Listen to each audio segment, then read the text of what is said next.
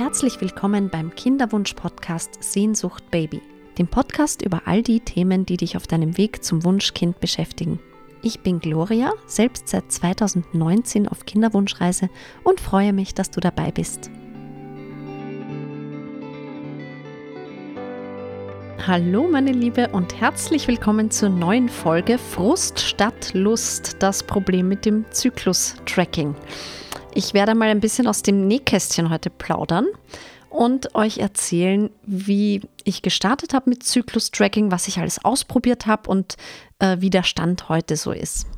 In dem Zusammenhang geht es auch nicht nur ums Zyklus-Tracking heute, sondern ich möchte mich erstmal bedanken für eine ganz liebe Hörermail, die ich bekommen habe, mit dem Wunsch, doch bitte mal über das Thema Sex im Kinderwunsch zu sprechen.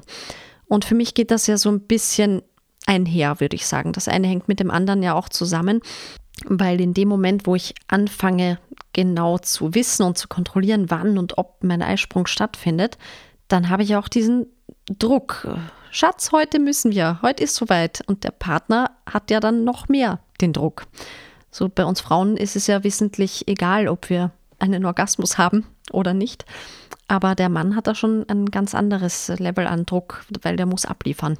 So, das ist, die Prämisse ist natürlich, dass der Mann auch kommt, weil sonst wird kein Kind entstehen. Um mal nochmal von ganz vorne anzufangen. Wir haben die ersten neun oder zehn Monate einfach ins Blaue hinein probiert. So, ich habe meinen Zyklus nicht gekannt zu dem Zeitpunkt, weil ich habe 20 Jahre ja die Pille genommen und dann habe ich sie abgesetzt und dachte mir, schau mal, was passiert. Und die Periode kam ja auch so alle 25 bis 28 Tage, manchmal auch früher. Und wir haben halt einfach dann Sex gehabt, wenn wir Lust drauf hatten, wenn wir Spaß dran hatten. Das heißt, von meiner Seite war es auch nie ein Komm jetzt ins Bett, heute ist soweit, sondern wenn ich gespürt habe, ich habe Lust, dann haben wir das genutzt oder wenn mein Partner Lust hatte. Also wirklich völlig unbeschwert war das noch so die ersten Monate. Natürlich, wenn es dann länger nicht klappt, kommt man irgendwann auf die Idee, hm, vielleicht ist mein Zyklus doch nicht so perfekt, wie ich denke, dass er ist. Und dann macht man sich ja meistens mal im Internet schlau. So, was gibt es so für Tools? Was gibt es an Erfahrungsberichten von anderen Frauen, wie man da irgendwie unterstützende Mittel einsetzen kann, um rauszufinden, habe ich überhaupt einen Eisprung? Und wenn ja, wann ist der? Und das Angebot heutzutage, was Zyklus-Tracking-Methoden betrifft, ist unfassbar groß. Also es ist ein Riesenmarkt geworden inzwischen. Ich glaube, vor zehn Jahren war das noch ganz anders. Das geht natürlich über Ovulationstests und dann gibt es den Trackle und den Ovula-Ring und das Breathe Elo und weiß nicht, wie sie alle heißen. Es ist übrigens keine Werbeveranstaltung hier. Ich mache das alles ganz ohne Partner, ohne Werbepartner. Und äh, angefangen habe ich mit dem Temperaturmessen. Also meine Mutter hat das schon gesagt, dass wenn die Körpertemperatur, die sogenannte Basaltemperatur wird da gemessen mit zwei Nachkommastellen, wenn die um 0,5 Grad ungefähr ansteigt, kann ich davon ausgehen, dass ein Eisprung stattgefunden hat. Ich kann also damit im Nachhinein feststellen, okay, da war ein Eisprung, und wenn ich den genutzt habe, sehr cool. Ansonsten muss man es im nächsten Monat wieder versuchen. Man kann aber mit, dem, mit der Temperaturmessmethode nicht den Eisprung vorhersehen. Nachdem ich dann aber drei oder vier Monate die Temperatur immer brav jeden Morgen nach dem Aufwachen direkt gemessen habe, habe ich festgestellt, oh, ich glaube, da war so ein Eisprung in vier Monaten, wenn man dem eben Glauben schenken mag mit diesem Temperaturanstieg. Und daraufhin hat ja mein Frauenarzt dann die Schilddrüsenwerte gecheckt und dann kam eben diese Schilddrüsenunterfunktion raus. Was ich ja eh schon mal erläutert habe in einer vorigen Folge, dass die Schilddrüsenunterfunktion ja den ganzen Stoffwechsel quasi herunterfährt und dadurch leider sehr selten nur Eisprünge stattfinden. In manchen Fällen muss nicht sein, kann aber sein. Und lass dich nicht verunsichern, es gibt übrigens auch Frauenärzte, die vom Temperaturmessen nichts halten oder die sagen, ja, das ist total veraltet und das, äh, da kann man nichts drauf geben und darauf kann man sich nicht verlassen. Ich schwöre drauf, ich glaube, das hat alles seinen Sinn, was ein Arzt da mal irgendwann festgestellt hat, dass das eben, die, wenn die Temperaturkurve zeigt, dass die Temperatur nicht angestiegen ist, dann gab es keinen Eisprung und wenn sie zu 0,2 bis 0,5 Grad ansteigt im Laufe des Zyklus, dann gab es einen Eisprung für mich ist das keine Frage von Glauben, sondern von wissenschaftlichen Studien und Tatsachen, die irgendwann mal geschaffen wurden. Was natürlich schon stimmt, ist, wenn du nicht genau bist mit dieser Temperaturmessmethode, dann ist sie auch nicht aussagekräftig. Also wenn du einmal um 8 Uhr früh nach dem ersten Kaffee die Temperatur unter der Zunge misst, dann wird sie dir keine verlässlichen Anhaltspunkte liefern oder wenn du sie erst am Abend vorm Schlafengehen misst, du musst wirklich sofort nach dem Aufwachen, bevor du noch irgendwie einen Schluck Wasser trinkst oder aufstehst oder was anderes machst, sofort nach dem Aufwachen dieses Thermometer entweder vaginal oder rektal oder eben oral unter die Zunge legen, drei Minuten warten und dann die Temperatur ablesen. Nur dann, wirklich nur dann, wenn du da genau bist und strikt bist, dann sind diese Werte auch aussagekräftig. Und ich nehme an, viele Ärzte sind wahrscheinlich schon mit Frauen in Berührung gekommen, die das halt so wie Shivaji irgendwie machen und ja, dann kann man halt nicht viel drauf geben. Ich habe das ja dann auch weiterhin beobachtet, als ich dann das erste und das zweite Mal schwanger war. Dann ist diese Basaltemperatur wirklich auch oben geblieben. Also die ist nicht wie sonst vor der Periode wieder abgesackt auf, weiß ich nicht, 36,4 Grad, sondern die ist wirklich so über 37, 37,5 oben geblieben, solange ich halt schwanger war. Und beim ersten Mal war es wirklich so vor der ersten Fehlgeburt, dass die Temperatur in den Keller gerasselt ist auf 35,8 und am nächsten Morgen hatte ich äh, die Blutungen und meine erste Fehlgeburt. Also irgendwas wird da ja schon dran sein an der Sache. Wem das Thermometer, das Fieberthermometer zu blöd ist oder zu umständlich ist, für den gibt es noch andere Zyklustracker, die man quasi über Nacht trägt. Also entweder vaginal oder zum Beispiel, wie ich es seit ein paar Monaten trage, wie eine Armbanduhr über Nacht. Das Ding heißt AVA-Armband, also AVA. Wieder unbezahlte Werbung meinerseits. Das trage ich seit ein paar Monaten. Und was dieses Armband noch macht, es misst nicht nur stetig die Hauttemperatur. Die ist natürlich ein bisschen anders jetzt als eine Basaltemperatur, die ich wirklich im Körper messe. Die Hauttemperatur ist natürlich immer so ein Grad niedriger. Es misst gleichzeitig auch Dinge, was wahrscheinlich eine Apple Watch auch kann. Die Atemfrequenz, den Ruhepuls, die Herzfrequenzvariabilität, also wie sehr schwankt, äh, schwanken die Abstände zwischen den Herzschlägen. Es äh, trackt dir den Schlaf natürlich, wie gut und wie viel du geschlafen hast. Und die Durchblutung wird gemessen. Die verändert sich auch im Laufe des Zyklus. Also an fruchtbaren Tagen ist äh, der Körper stärker durchblutet als in der Zeit nach dem Eisprung. Diese, dieses ABA-Armband misst eben einige Parameter und zeigt dir dann in einer App an, wann deine fruchtbaren Tage sind. Man sagt so, dass es drei Monate braucht, um dich kennenzulernen, um den Zyklus kennenzulernen und dass es nicht geeignet ist für Frauen mit PCO-Syndrom. Ich selber kann nur als Erfahrung sagen, ich habe auch Ovulationstests gemacht, zusätzlich ein paar Monate. Das sind diese Stäbchen, die kann man im Internet bestellen oder in der Apotheke kaufen, wo man mit dem Urin eben mehrmals täglich, zwei, dreimal täglich auch testen kann. Wenn der zweite Strich sehr stark wird, nähert man sich dem Eisprung. Wenn die Testlinie stärker ist als die Kontrolllinie, dann steht der Eisprung quasi kurz bevor. Und die Daten von meiner, meinem Armband, das ich nachts getragen habe und diesen Ovulationstests, die haben nur sehr selten übereingestimmt. Also schlussendlich verwende ich es eigentlich nur noch dazu, um zu schauen, wie tief und gut ich geschlafen habe. Und ich sehe natürlich die, die Hauttemperatur, ob die ansteigt oder nicht ansteigt. Wenn ich dem jetzt Glauben schenken mag, dann hatte ich in den letzten acht Monaten vielleicht zwei Eisprünge. So, also es hilft schon ein bisschen zumindest da, dem Arzt auch Auskunft geben zu können. Jetzt sind diese ganzen Zyklus-Tracking-Hilfsmittel, die es da so am Markt gibt und die sicher vielen Frauen helfen und alle ihre Berechtigung haben, die sind Fluch und Segen zugleich. Ich habe es eh schon mal erwähnt, dass für mich persönlich, und vielleicht empfindest du das auch so, dieses Gefühl vom Kontrollverlust ist ja so, so schrecklich, dass man das Gefühl hat, egal was ich mache, ich kann nicht beeinflussen, ob und wann ich schwanger werde, ob das, das Kind auch bleibt. Ne?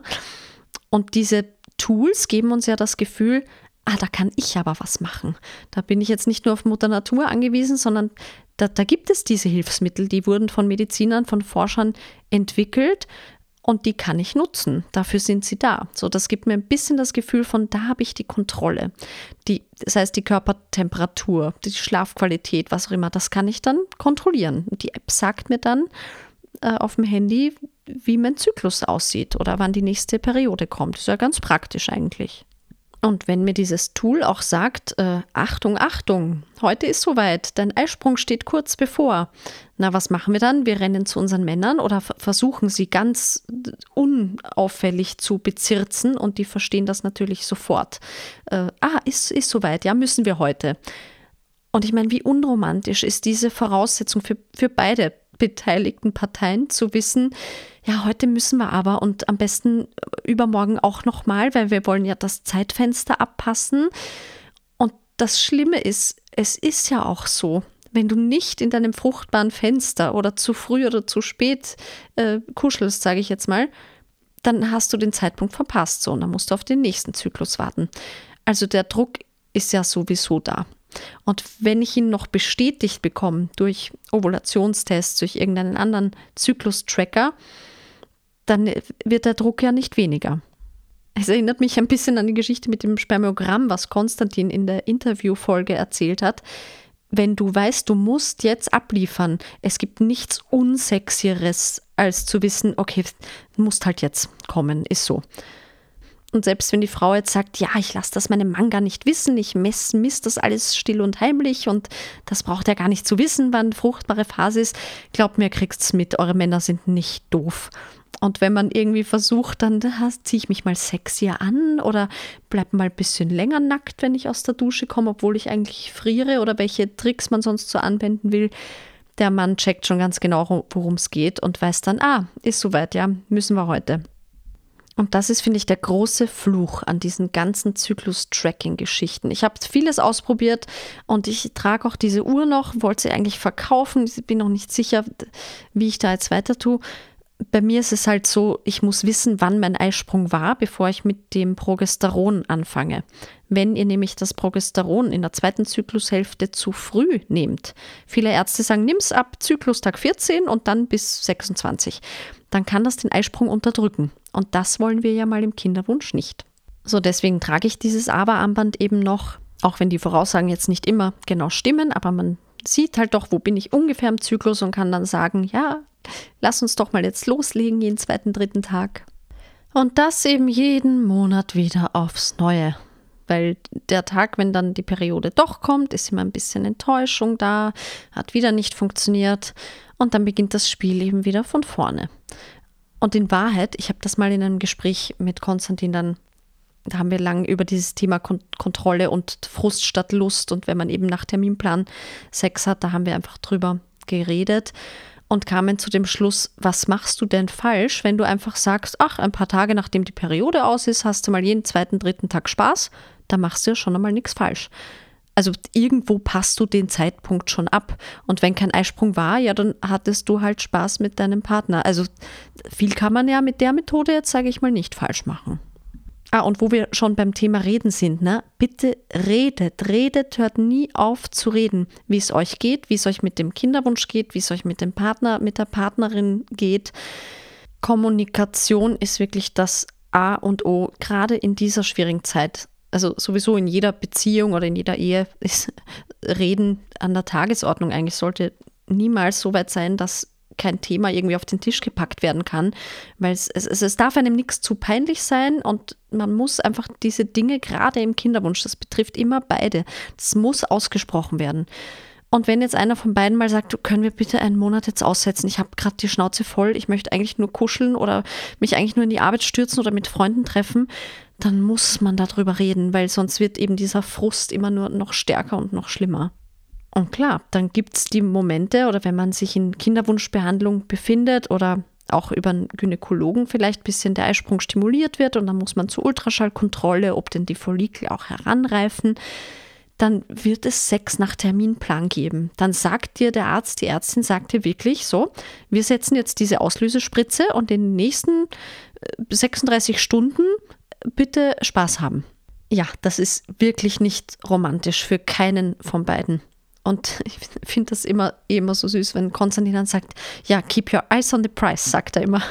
Also er ist da eh ganz tapfer und sagt, ja, aber machen wir dann halt jetzt. Und wenn der Körper dann noch mitmacht, ist das natürlich großartig, aber ich kann das total nachvollziehen, wenn manchmal halt die Luft raus ist. Und nicht nur bei den Männern, by the way, ne? Auch wir Frauen möchten Spaß am Sex haben und wollen nicht einfach nur, dass es Mittel zum Zweck ist. Also es ist natürlich schon schön, wenn man romantische Stunden mit dem Partner verbringt und es nicht nur eben auf dieses Ziel dahin steuert. Es, es gab echt eine Zeit, da hat mich das so angekotzt, weil, weil ich selber die Lust so verloren hatte. Ich wollte das wieder spüren. Dieses, wie man am Anfang der Beziehung oder in den ersten Jahren eben so dieses Kribbeln, wenn man, wenn man Lust aufeinander hat, das war so komplett weg und das hat mich so gefrustet. Also, liebe Männer, auch uns Frauen geht's so. Und deswegen bitte immer kommunizieren, reden, reden, reden. Es nützt ja nichts, wenn einer vor sich hin frustet und gar nicht weiß, wo steht denn der andere gerade im Kinderwunsch? Mit, wie geht es dem anderen gerade mit diesem Thema? Das ist schon wirklich nicht einfach. Es ist echt eine Belastungsprobe für die Beziehung und gerade auch fürs Sexualleben in der Beziehung. Ah, da fällt mir gerade noch was ein zum Thema Kontrolle. Das habe ich vorhin vergessen zu erzählen. Ich bin ja in einigen so Kinderwunschforen unterwegs und, und da merkt man richtig, wie diese ganzen Tracking-Geschichten und dieses, dieses Controletti-Dasein, wie das auf unseren Sprachgebrauch dann abfärbt. Man liest eine Abkürzung nach der anderen in diesem Forum. Und ich glaube, wenn jemand, der nicht im Kinderwunsch ist, diesen Satz liest, versteht er kein Wort. Ich muss das einmal zitieren, weil das fand ich echt scharf bin im vierten ÜZ, HTES laut CBM und OVUS am 13. 14. ZT und hatte gestern ZT 21 und heute total Stechen im Bauch. Hab NMT am 1.8. So, wer übersetzt mir das jetzt? Ich erkläre kurz. ÜZ ist der Übungszyklus, also wie lange man es eben schon probiert. Jeder Zyklus, in dem man versucht, schwanger zu werden, ist ein ÜZ, ein Übungszyklus. ES, Eisprung, kann man sich vielleicht noch herleiten. CBM musste ich googeln, habe ich noch nie gehört. Das ist der Clear Blue Monitor. Wieder unbezahlte Werbung hier. Das ist wohl, ich glaube, ein Ovulationstool. Bitte korrigiert mich, wenn ich falsch liege. Und Ovus sind die Ovulationsstäbchen, von denen ich vorhin gesprochen habe am 13. 14. ZT der Zyklustag und NMT ist am 1.8. NMT ist der Nicht-Menstag, also von Menstruation. Das heißt, die Frau wünscht sich ja, dass die Menstruation nicht kommt. Es ist eigentlich der Tag, an dem sie normalerweise kommt, aber in dem Fall der NMT, der Nicht-Menstruationstag. Fand ich irrsinnig amüsant. Musste ich nur mal kurz loswerden. Ich meine, es ist schon irre, was man da alles lernt auch irgendwo, was es alles gibt in dieser Kinderwunschzeit. Das ist schon, schon sehr spannend.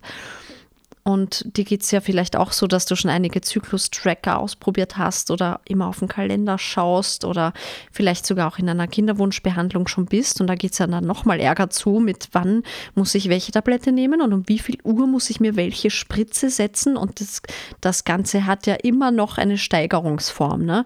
Also an dem Punkt bin ich ja noch gar nicht. Deswegen kann ich da auch noch nicht drüber berichten hoffentlich vielleicht auch nie, aber ich werde bestimmt die eine oder andere Gästin in dem Podcast haben, die uns über den Weg der künstlichen Befruchtung dann noch mehr erzählen kann.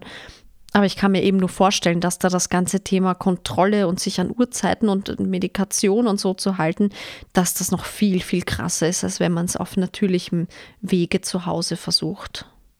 Einen Post hatte ich kürzlich auf Instagram gesehen. Das fand ich ganz sympathisch eigentlich.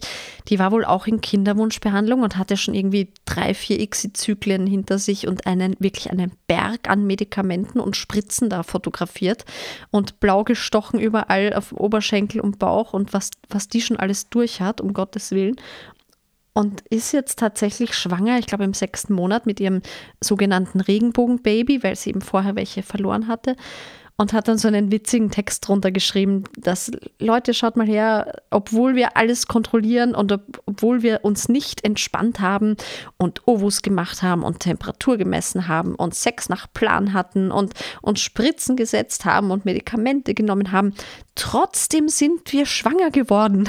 Das fand ich so sympathisch weil da kann man wirklich mal Leuten, die sagen, entspann dich mal, den Spiegel vorhalten und sagen, ja, manchmal braucht es eben medizinische Hilfe und manchmal braucht es eben leider den Terminplan oder die Kontrolle, damit es funktioniert.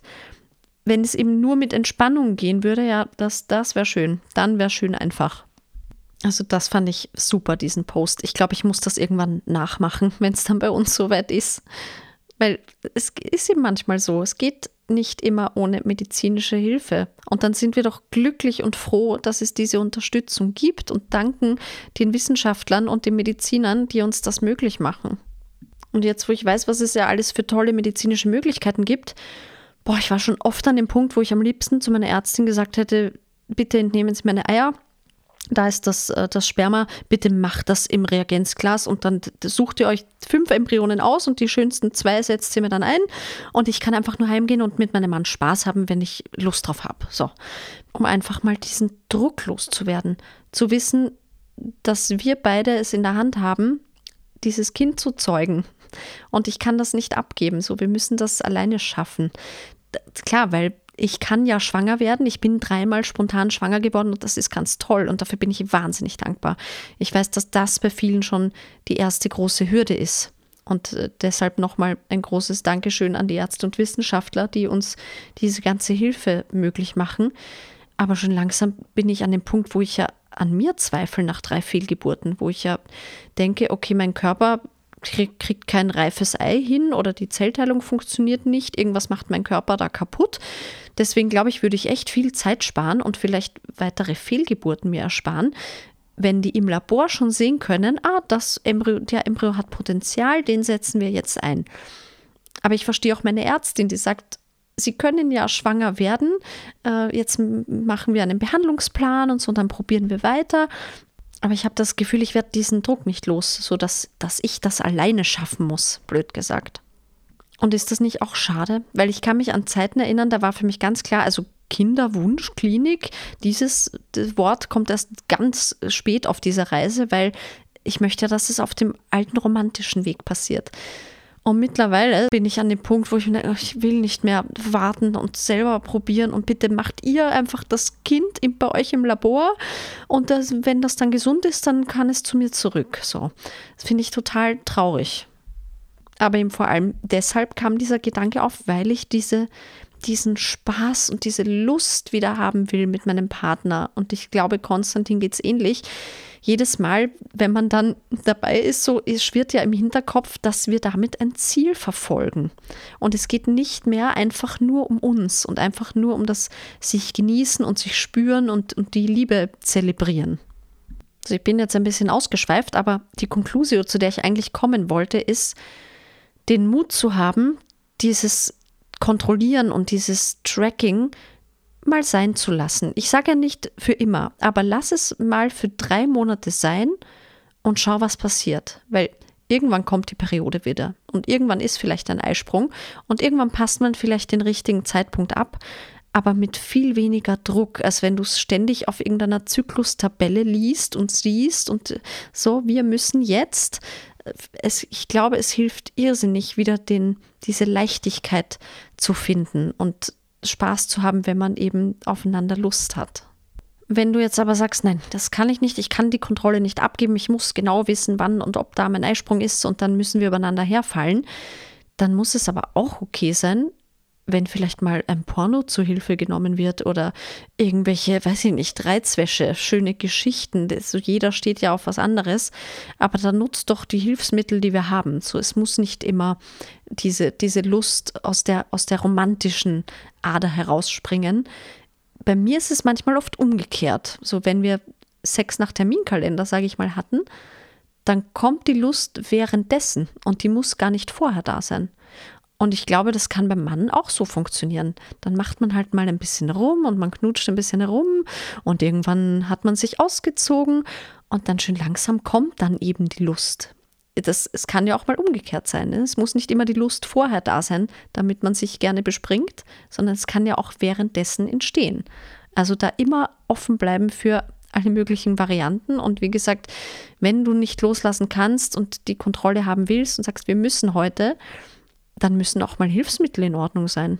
Und was wir auch über die Jahre gelernt haben, was auch in Ordnung ist, wenn man dann sagt, du, heute bin ich so überhaupt nicht in Stimmung, ist okay, wenn wir das verschieben und dann ist das auch okay. Es kommt dann nicht auf zwölf Stunden an, versprochen, nicht. Es gab auch schon Phasen, da haben wir es dann auf nächsten Monat verschoben, dass das Projekt äh, Baby machen, wenn man eben irgendwie Stress hat oder überarbeitet ist oder es ist emotional irgendwas los, Man hat nicht immer Lust aufeinander und es muss okay sein, wenn man das dann auch sagt und es dann vertagt.